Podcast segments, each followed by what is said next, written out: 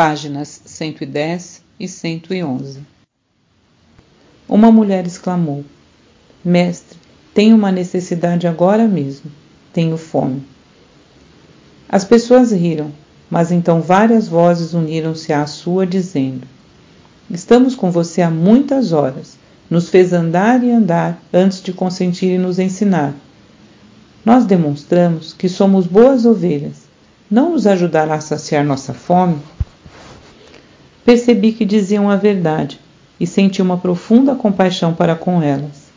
Tinham-me seguido não só para que as curasse, mas também porque tinham o anseio de saber a verdade como tinha sido me dada pelo Pai. Eu tinha dito que o Pai satisfazia todas as suas necessidades. Esta seria uma oportunidade para mostrar o poder da fé e o poder que é Deus. Mostraria a elas que nada é impossível quando verdadeiramente se acredita, como eu acreditava e percebia. Chamei meus discípulos e pedi que procurassem alguém entre os presentes que tivesse alimento. Encontraram uma criança com pão e peixes e os trouxeram até mim.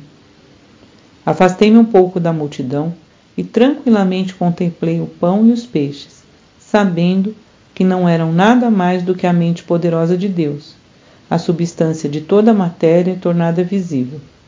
Sabia que a mente poderosa de Deus era ilimitada e poderosamente ativa dentro de minha consciência. Sabia que a natureza do Pai era a satisfação das necessidades.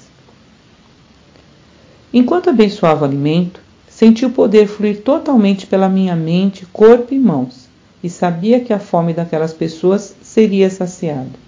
Não sabia de que maneira, simplesmente sabia que seria. Depois, levei as cestas de comida e disse aos discípulos que dividissem o alimento ali contido, sentindo com absoluta certeza que todos ali teriam tanta comida quanto necessitassem.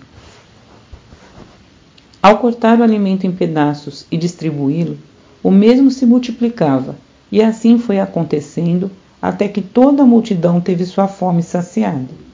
Várias cestas ainda restaram com sobras do alimento.